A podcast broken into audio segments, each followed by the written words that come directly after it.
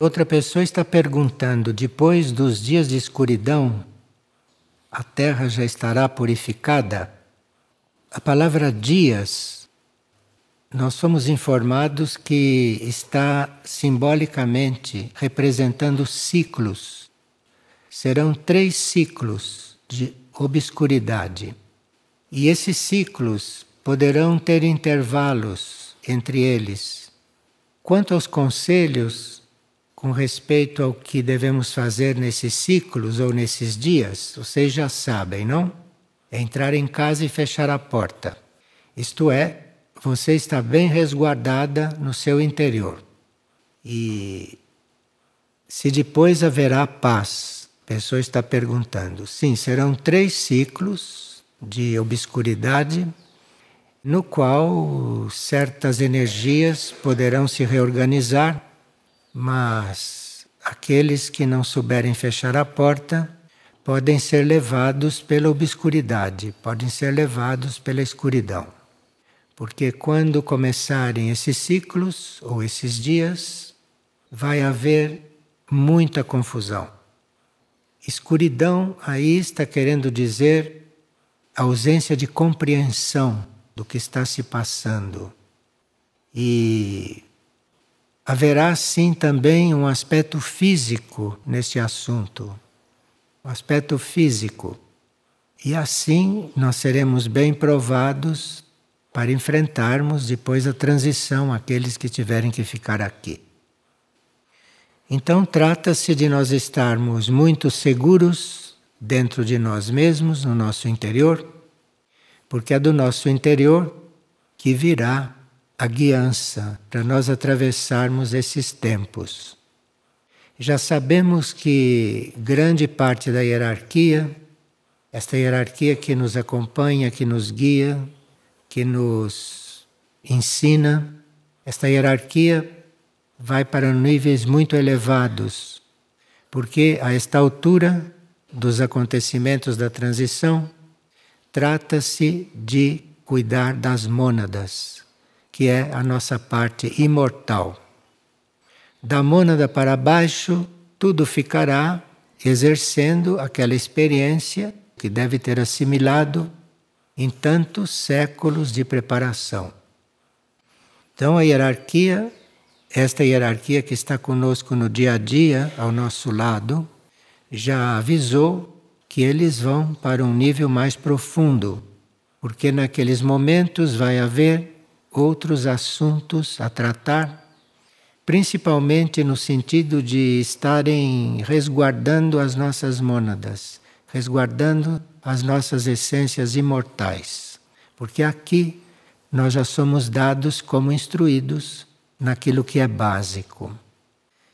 Então, nesses ciclos, tratar de fechar a porta, isto é, estar bem dentro de si e não deixar que nada externo que nada irreal penetre no ser, principalmente na mente, porque nós somos uma raça mental, então a nossa parte mais crítica é o plano mental. Então teremos que cuidar muito daquilo que a nossa mente abriga, aquilo que a nossa mente recebe e leva em consideração. A mente deveria estar quieta centralizada no seu núcleo interno, para de lá receber sugestões, de lá receber ensinamentos. Há muitas pessoas que acreditam que não estão preparadas para isso. Mas só vão saber se estão preparadas é na hora que começar a acontecer. Porque nós podemos ter ouvido falar de muitas coisas e podemos não ter dado muito ouvido podemos não ter vivido de forma correspondente. Soubemos as coisas, mas vivíamos outras coisas. Mas aquelas sementes podem ter ficado no inconsciente e podem emergir naqueles momentos. Por isso é que se diz: feche a porta, não deixe ninguém entrar, para aquilo que você tem dentro, naquele momento, poder aparecer e você não continuar na confusão desses relacionamentos desencontrados e desta forma humana de estar junto com os outros. naquele momento, ou naqueles momentos, naqueles ciclos, ou nós estamos dentro de nós firmes, ou não há possibilidade de ter guiança de nenhuma outra parte. A hierarquia estará em nível muito profundo, cuidando daquilo que é essencial em nós, e aqui fora haverá o juízo. À medida que nós vamos nos interessando por essas coisas, a hierarquia vai explicando, vai nos abrindo outras portas. Então, muitas pessoas têm perguntado sobre isto, e numa recente comunicação nos veio esta ampliação com a recomendação que a gente explicasse muito bem o que quer dizer fechar a porta. Fechar a porta quer dizer ninguém entrar dentro de você. Porque se você não estiver com a porta fechada, você não vai ser instruído. Porque esta voz interior, como vocês sabem, fala muito baixinho. Voz interior aqui também é simbólico no sentido de que pode estar havendo alguma compreensão que se nós estivermos agitados ou estivermos misturados com as coisas dos outros nesses momentos ou com as companhias nesses momentos, nós poderemos não ter clareza. Nós estamos avisados de todas as formas. E uma pessoa chegou aqui hoje pela primeira vez e desde o momento que chegou tem sentido muitas dores em várias partes do corpo. Você está entrando numa energia nova para você. Você chegou aqui hoje pela primeira vez, está entrando numa energia grupal bastante significativa. Então você deve se adaptar a esta energia. Se a gente teve tantas oportunidades, tantas chances de viver em grupo, de trabalhar em grupo, de se moldar a energia grupal, para poder viver nesses tempos, não com mais colaboração e com mais união. Se a pessoa não treinou muito isso, entra aqui num dia como este, vai estranhar a energia. Mas é questão de você não operar resistência, não ligar muito para a dor que você está sentindo no ombro, porque é no ombro que a gente carrega a cruz, e você está carregando a cruz de não ter treinado a energia grupal. Então fique bem tranquila, bem simples, sem opor resistência, que talvez em poucos momentos essas dores passam todas porque essas dores não são reais. Essas dores são falta de adaptação dos corpos a uma certa energia.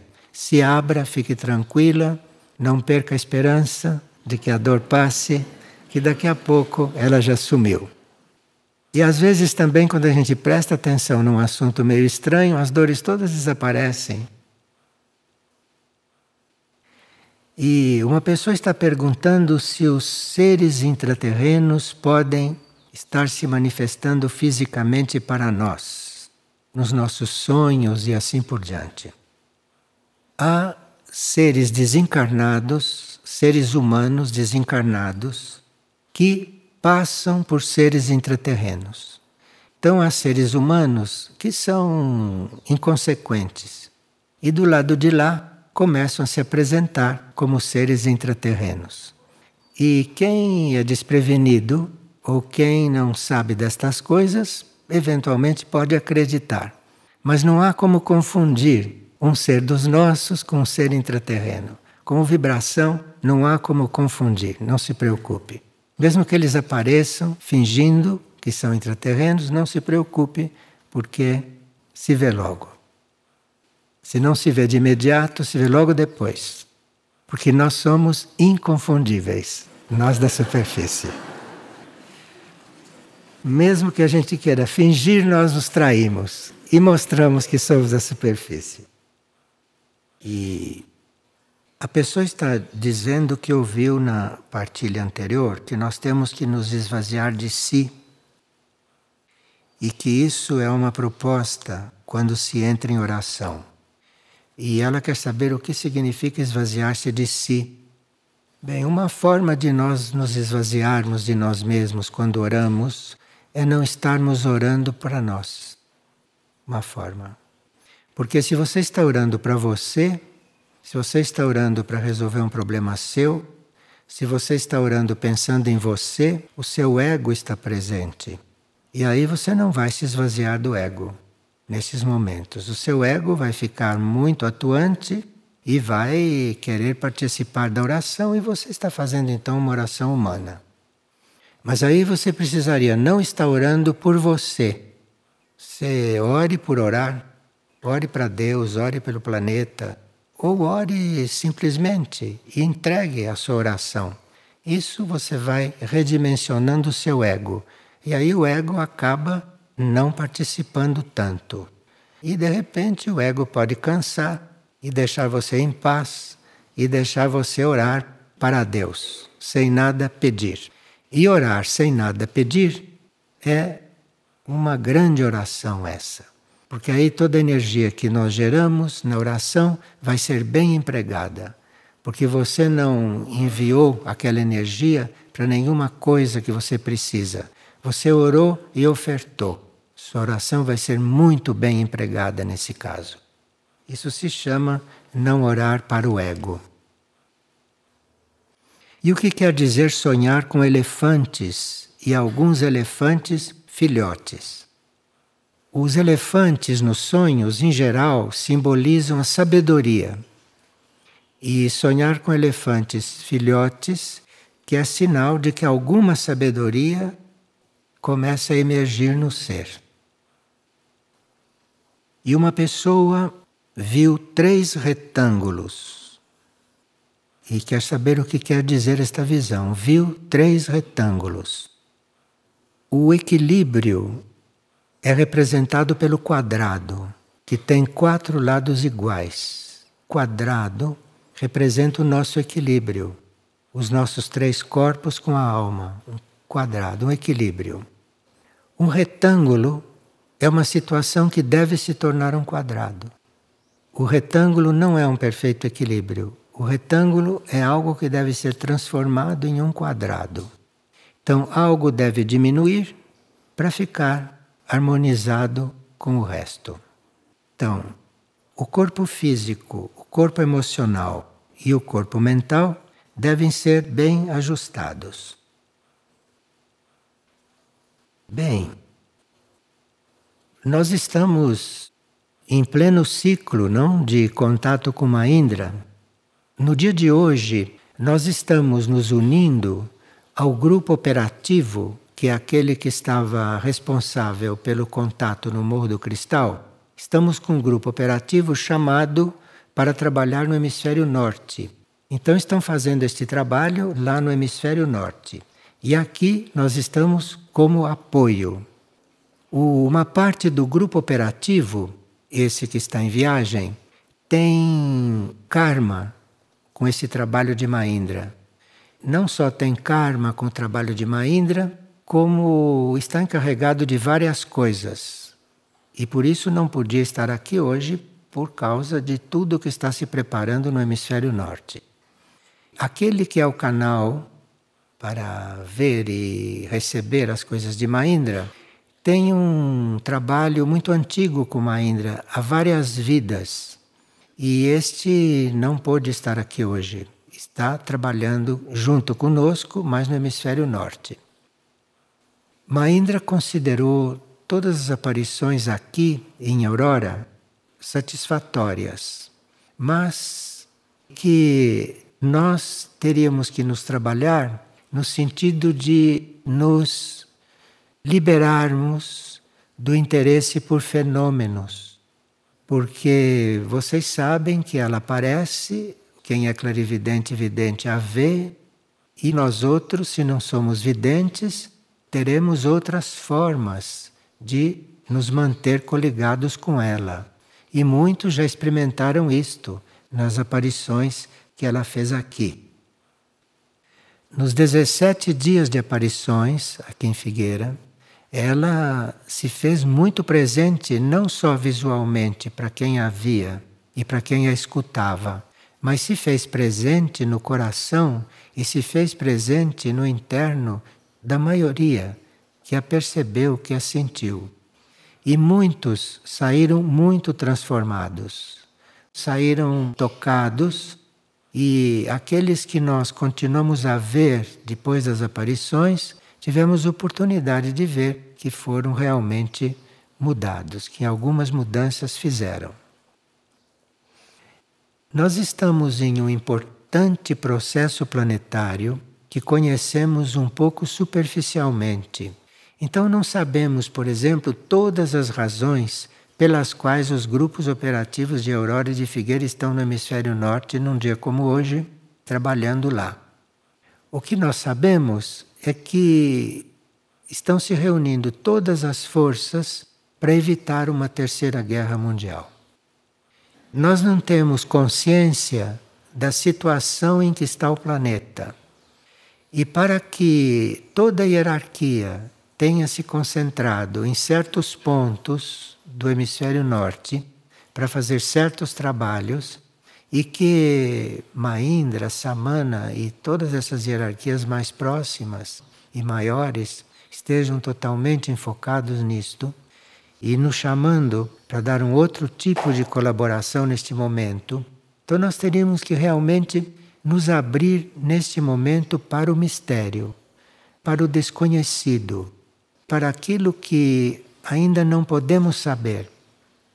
Mas a situação do planeta é de uma gravidade que nem nos foi participada completamente, para que a gente saiba se preparar com tranquilidade para aquilo que há de vir.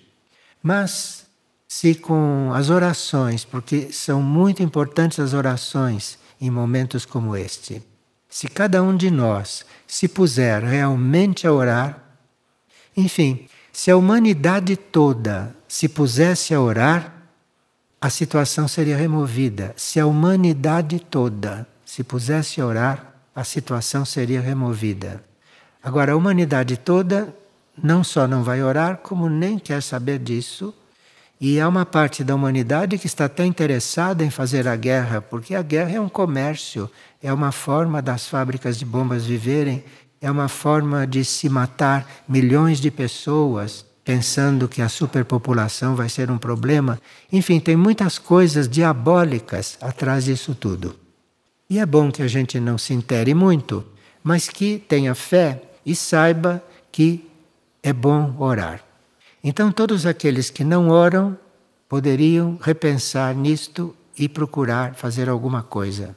E aqueles que já oram deveriam orar muito mais. E segundo Maindra, orar também por aqueles que não oram, porque assim se tem um certo sinal, assim se tem um certo sinal de luz para que certas forças possam se mover em nome da humanidade.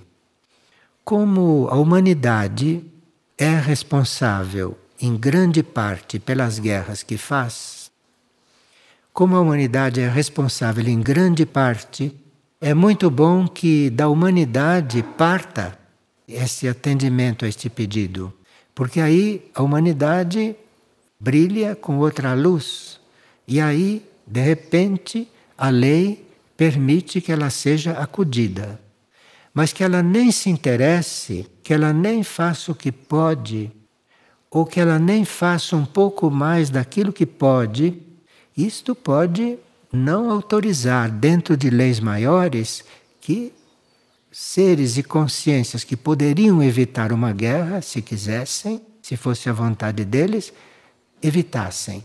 Mas acontece que acima de tudo existe uma lei. E esta lei não é só planetária.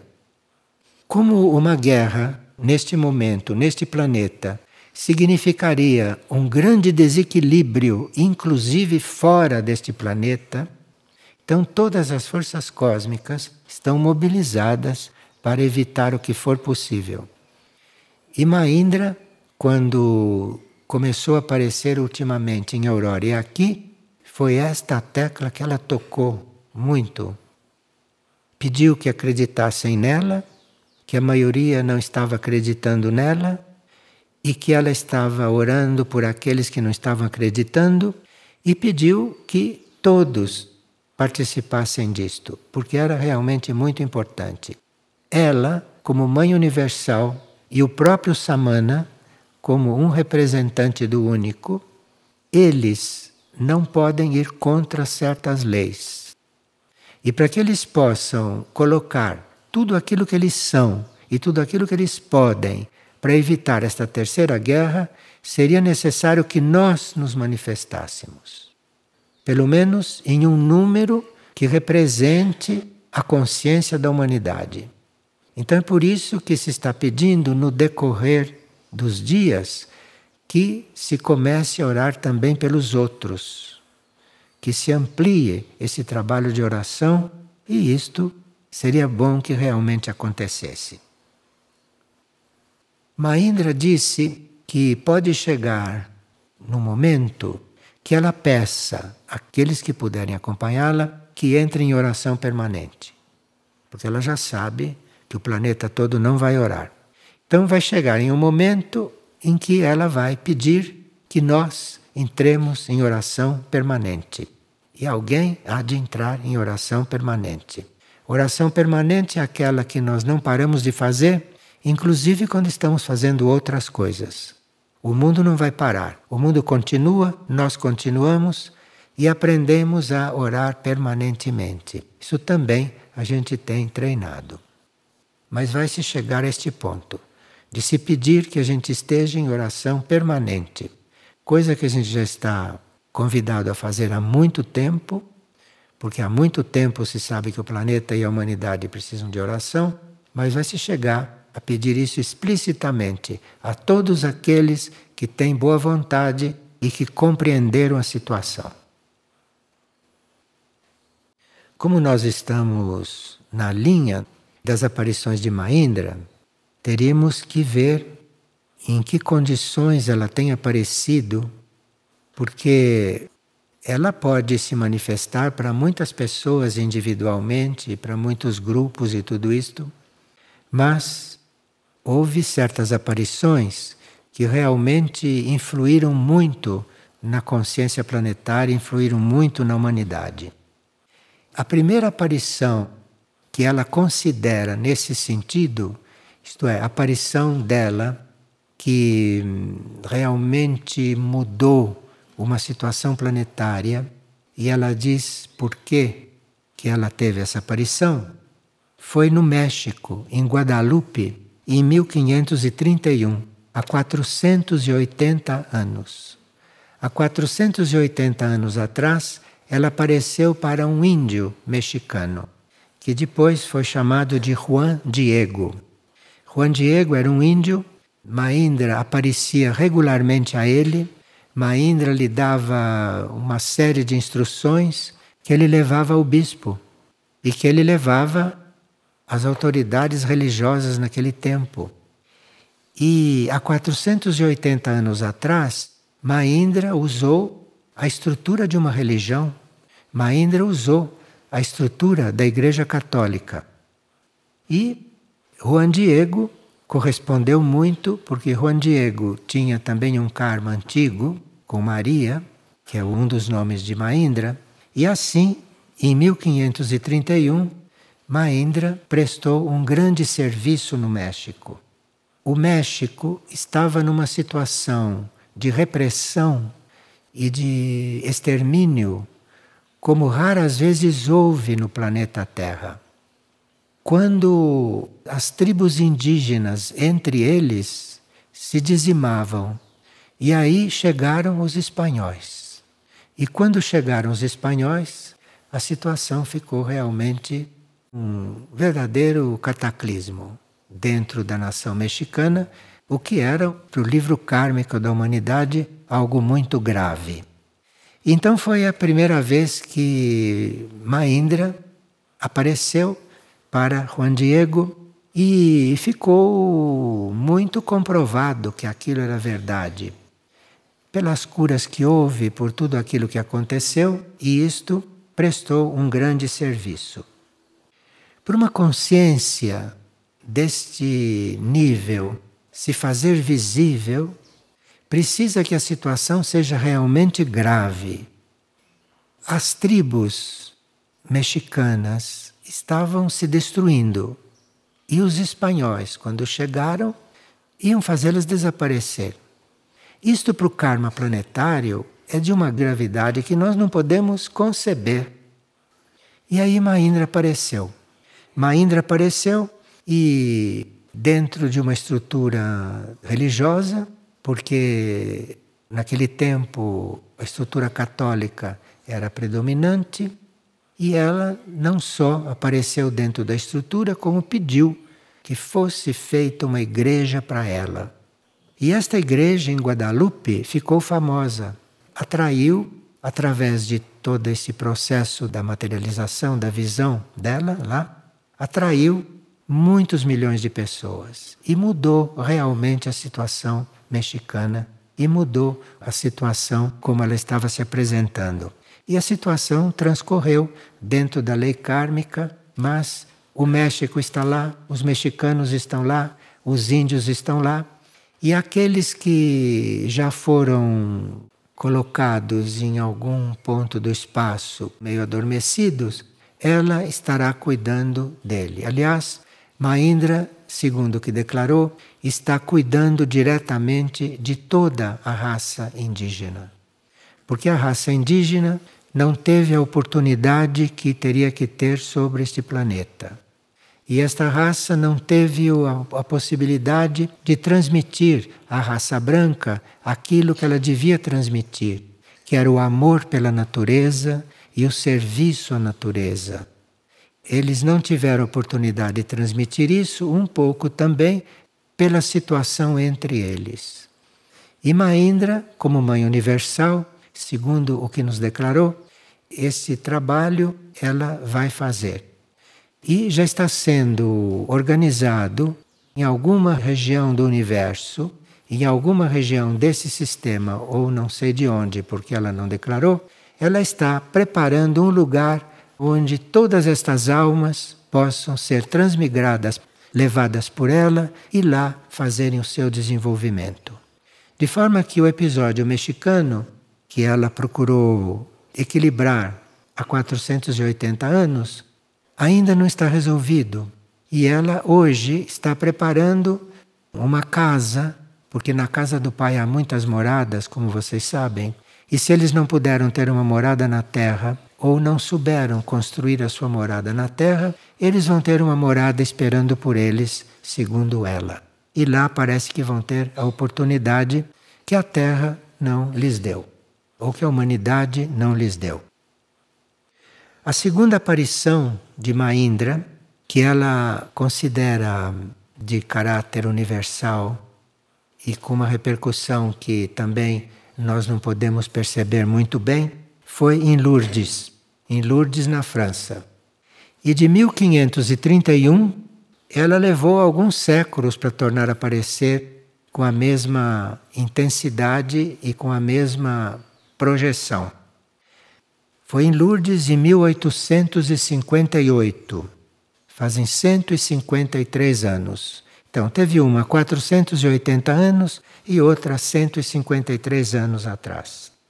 Em Lourdes havia uma menina muito simples, muito pobre, filha de um moleiro, Bernadette, e Bernadette foi esta criatura inocente, como Juan Diego era inocente, foi isto que a viu lá. Em 1789, a Revolução Francesa tinha criado uma perspectiva muito destrutiva. E essa aparição na França, em Lourdes, foi uma aparição que trabalhou no sentido de hum, organizar um pouco o karma planetário desta famosa revolução. E como isto aconteceu? Aconteceu por causa da presença dela em Lourdes, que atraiu milhões de pessoas, e com isto a aspiração destas pessoas, a devoção dessas pessoas, a devoção desses milhões de pessoas, porque em Lourdes há milhões de pessoas que vão até hoje lá. Isto equilibrou o karma planetário, um karma materialista e que foi um, uma compensação. Esses milhões de devotos, esses milhões que despertaram a devoção em si, que deixaram a devoção crescer, que fizeram uma ligação com os planos superiores através da devoção por ela. Veja por que, que uma consciência aceita devotos. ela aceita devotos porque a nossa devoção é uma forma da humanidade fazer pressão para se ligar com algo superior, com algo distante dela. E uma consciência como esta se presta a ser o alvo desta devoção. Ser o alvo dessa devoção significa receber tudo aquilo que nós enviamos. Não é coisa muito agradável, não, sabe, a nossa devoção. Porque a nossa devoção é uma devoção humana, não é uma devoção pura, não é uma devoção pela devoção. É uma devoção que tem sempre algo escondido atrás. É uma devoção para sempre querer outra coisa. E ela se dispôs a receber isto tudo e se dispôs a dar. E deu, como vocês sabem, por tudo que se passou e tudo que se passa em Lourdes. A terceira aparição foi em Fátima, em Portugal, em 1917, há 94 anos. Em Portugal, isto aconteceu em plena Primeira Guerra Mundial, que foi de 14 a 18. Então, quando as coisas estavam para tomar um rumo fatal naquela guerra mundial, fatal para o karma planetário, ela apareceu. Ela apareceu e, de novo, foi o instrumento para que todo aquele materialismo, toda aquela inconsciência se voltasse para algo sobrenatural. Então ela se prestou a aparecer de novo em Fátima. E lá, em Fátima, ela continuou sendo vista por seres inocentes. Primeiro Juan Diego, depois Bernadette e depois Lúcia, Jacinta e Francisco. Francisco era um ser que teve muitas encarnações junto dela, colaborando com ela, conscientemente, e ela com ele. E quanto a Jacinta e Lúcia, não se sabe bem como era. Mas eram três crianças. E em Fátima, então, ela apareceu para essas três crianças que corresponderam plenamente ao que ela tinha pedido, porque não revelaram o terceiro segredo e eles sabiam, conheciam. E mesmo sendo crianças, não revelaram. E isto quer dizer que ela escolheu bem. Então, escolheu seres simples, escolheu seres puros até esta terceira aparição. Bem, a quarta aparição foi em Medjugorje no meio de uma situação totalitária. E naquela parte do mundo, ali, era proibido, pelo totalitarismo que tinha invadido o país, era proibido cultos. Não proibiam as pessoas de crer nem de orar, mas, particularmente, não se podia fazer cultos públicos. E aí, ela apareceu nessa situação em que era proibida, apareceu e continua aparecendo lá durante 30 anos. Aparece até hoje, para os mesmos videntes. Então, enquanto nas três primeiras aparições ali ficou implantada aquela energia, aquela energia ficou implantada para continuar atraindo todas as pessoas que devem compensar este materialismo da superfície da Terra, lá em Medjugorje ela continua aparecendo. Dia 25 de cada mês para um vidente, o dia 2 de cada mês para outro vidente e às vezes para os três videntes. Continua no campo das crianças, há 30 anos atrás, que hoje são pessoas grandes, hoje já são adultos, mas os videntes são os mesmos. Bem, ela continuar aparecendo em Medjugorje quer dizer que o assunto não está resolvido. O assunto não está resolvido. Mas é tido como apoiado pela Igreja Católica. A Igreja Católica aceita, mas continua investigando lá. Nós, como grupo operativo, fomos convidados a ir a Medjugorje. E ir a Medjugorje não era um, processo turístico e nem uma viagem pessoal dos seres do grupo operativo. O grupo operativo foi levado lá porque depois de 30 anos das aparições de Mahindra, depois de 30 anos, o centro de Marianha, que está sob Mejugorje, que é um centro intraterreno, estava se preparando para se manifestar na superfície, para vir mais à superfície. E isto é o que o grupo operativo foi fazer lá. O grupo operativo, depois que chegou lá, é que soube o que ia fazer. Então, estavam lá em oração, porque é um grupo que está muito adestrado em oração.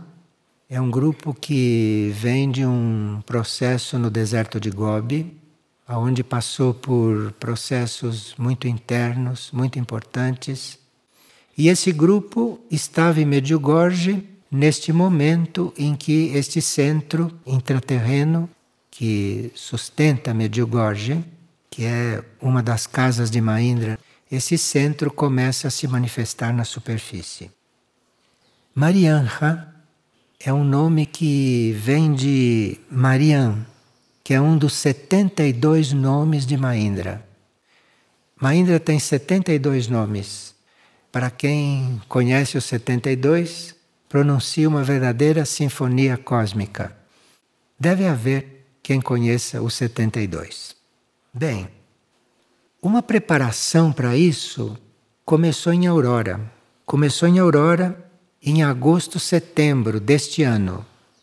E em Aurora Maindra apareceu 13 dias e lá em Aurora preparou várias coisas, inclusive o grupo operativo, para ir a Medjugorje e fazer esse outro trabalho. Agora, em Aurora, no Uruguai, ela fez aparição sem conotação religiosa. Foi o, a necessidade que ela encontrou de hum, chamar a todos não só aos católicos. Porque em todos os lugares que ela apareceu, as circunstâncias levaram a que isto ficasse dentro de uma organização religiosa. Em Aurora, houve aparição para que ela pudesse ser conhecida desta forma por todos, não só por cristãos ou não só por católicos. E este foi um dos sentidos da aparição em Aurora, que a gente conhece. Mas não se sabe de outros sentidos e de outras razões. O que sabemos é que Aurora é o principal canal de transmutação do planeta e vai ser isto cada vez mais. A aurora é uma espécie de para-raio para todas as forças involutivas caírem lá para a aurora transmutar. Então, a vida em aurora não é fácil e Maindra então lá estabeleceu uma das suas sedes, além de Guadalupe, além de Lourdes, Fátima, Medjugorje, em Aurora também. Isso está estabelecido lá, com as 13 aparições dela. E ela vai prosseguir esse trabalho em Aurora. Nós saberemos essas datas, teremos a confirmação disto, porque ali realmente o centro planetário e aquilo que a aurora representa Inclusive na superfície, aquilo que a aurora representa na superfície, a aurora tem que estar preparada para se manter junto ao centro planetário aurora. Aquilo que está na superfície deve estar junto, conscientemente junto com o centro planetário aurora. Porque aí esta transmutação nos momentos mais graves, nos momentos de transição, que já começaram, quem é sensitivo e vive em aurora sabe disto. E que ali precisa realmente de uma coisa implantada permanentemente. E isto que Maindra está fazendo lá agora. E nesta intenção de estar se mostrando para todos, sem exceção de ninguém, Figueira entrou neste rosário de contas e em Figueira, em setembro de 2011, ela apareceu durante 17 dias. 13 em Aurora e 17 aqui. Por que será 13 em Aurora e 17 aqui? Porque em Aurora tem já uma base implantada e aqui este tipo de base está se implantando. E nós precisamos estar aqui na superfície muito mais coligados do que estamos com Mirna já que é o centro intraterreno, nós teremos que estar muito mais coligados com isto, e por isso a Munacur veio para cá. Nós temos que ter consciência da base que devemos ter aqui, porque se conta no plano que Maindra possa estar aqui sem nenhuma conotação religiosa. É muito delicado isto. É muito delicado porque nisso não há nenhuma hostilidade para com qualquer tipo de religião. É o contrário. Todos, de todas as religiões, teriam que reconhecer Maindra como esta mãe universal que cuida de assuntos universais aqui na Terra da forma como cuida. E isso é preciso que nós tenhamos uma compreensão deste ponto e que não transformemos, como a Aurora não deve transformar, não é? Isto no motivo de comércio, não se deveria permitir que isto aqui virasse uma casa de comércio onde se vende bugigangas e que realmente a gente não tivesse nenhum preconceito religioso. E assim como é para todas as religiões, é para todos os ateus, é para todos os materialistas, é para todos os espiritualistas, nós teríamos que aqui nos valer desta energia para todos para conseguirmos nos curar dos nossos preconceitos. Porque existe muito preconceito nesse campo, mas muito mesmo. E Maindra está tentando implantar, e vai implantar, porque se ela quer, vai acontecer. Se o pai autorizou, vai acontecer. E nós temos que ser os primeiros a colaborar. Não temos preconceito com nenhuma crença, com nenhuma religião, com nenhum tipo de espiritualidade, porque tudo isto está incluído na função de Aurora e de Mirnajá neste momento. Agora, nós queríamos chamar a atenção para os dois livros de Frei Arthur sobre esse assunto: o Novo Código de Lis e o Guia Prático para Oração Planetária. No Novo Código de Lis, vocês terão uma visão muito ampla do Centro Planetário de Lis, com o qual nós estamos muito coligados. Vários instrutores nossos são hierarquia em Lis. Lis é um ponto onde Maindra tem um dos seus núcleos mais potentes e nós teríamos que ter como centro ecumênico que somos, como centro ecumênico, teríamos que compreender bem a alma de Lis e por isso foram escritos esses dois livros, principalmente o Novo Código de Lis. Ali vocês têm algo que amplia muito o nosso conceito dessas aparições e para que a gente aqui consiga cumprir o que temos que cumprir, não? Sermos realmente ecumênicos sermos realmente seres sem preconceito espiritual de espécie alguma, no sentido de seita, no sentido de religião, de tudo isso. E no novo Código de Lis, vocês encontram na página 34 os atributos da Mãe Universal com uma pequena explicação. E os atributos que nós conhecemos da oração, não? Quando se ora a Mãe Universal, a gente encontra no final, os atributos dela. E para vocês refletirem sobre esses atributos, para se aproximarem dela, para tê-la muito presente, é bom refletir sobre esses atributos. E, eventualmente, buscar que façam parte de vocês, que vocês procurem viver esses atributos. Isto é a forma de simbolicamente estar sob o manto dela, como ela diz que vai colocar todos sob o seu manto. E nós podemos ir para baixo do manto dela, vivendo os atributos. E esses atributos, que a oração diz que são fé, luz, paz, proteção, cura, unidade, amor, perdão, reconciliação, caridade, humildade, transmutação, fraternidade. Isto deve ser a base do nosso ecumenismo.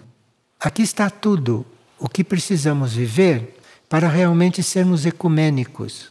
E há muita necessidade de pontos ecumênicos no mundo, no planeta, porque essas energias universais estão trabalhando com ecumenismo, ecumenismo de verdade. Não ecumenismo só de título, ecumenismo de verdade. E esse ecumenismo de verdade é a vivência de todos esses atributos. nós teríamos que responder a uma pergunta que faz parte dessa nossa formação.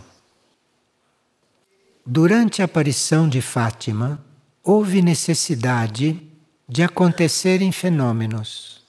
Isto é, houve aparição, mas dentro daquele materialismo no qual a Europa se encontrava e o mundo se encontrava, então houve uma série de fenômenos. E foram os fenômenos que mais chamaram atenção e foram os fenômenos que foram a porta de entrada para se chegar aonde tinha que chegar.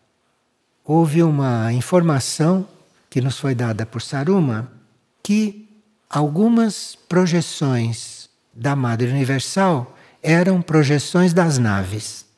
E quando houve esses fenômenos em Fátima, que vocês devem ter visto no filme, não? O filme de Fátima, com aquelas coisas do sol, Aquilo foi que as naves fizeram, não foi a aparição de Maindra. Taikuma, que é um dos aspectos de Maindra, Taikuma foi que conduziu as naves para que aquilo acontecesse daquela forma. Foi obra de Maindra aquilo, através dela como Taikuma e através das naves que Taikuma, que é um espelho cósmico, estava fazendo trabalhar ali. Então toda aquela parte fenomênica, aquelas coisas do sol, aquilo foi taikuma, que aquilo era necessário para que o materialismo permitisse que algo entrasse na consciência humana naquela época. Porque ali, em Fátima, as coisas estavam muito mais graves do que nós possamos compreender. Então, isto tinha mesmo que ser daquela forma.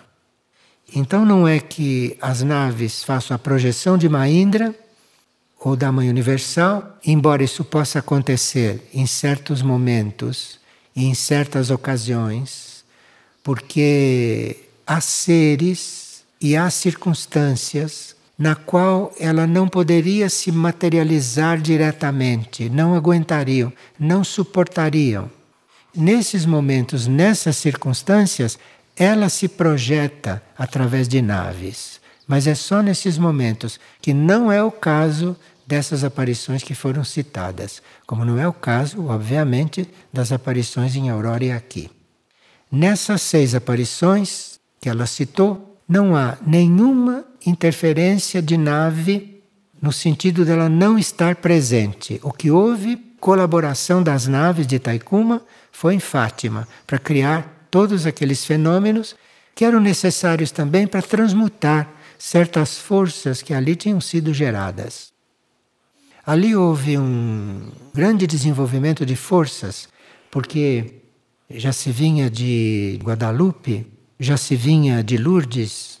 Então, quando se chegou na terceira etapa, quando se chegou na etapa de Fátima, as forças estavam muito, muito atuantes e não só forças positivas. Então havia necessidade de fazer uma transmutação, uma transmutação física. E aqueles fenômenos todos colaboraram para essa transmutação. Aquilo tudo foi uma transmutação coletiva que se instalou ali e que possibilitou o êxito da missão. Obrigado.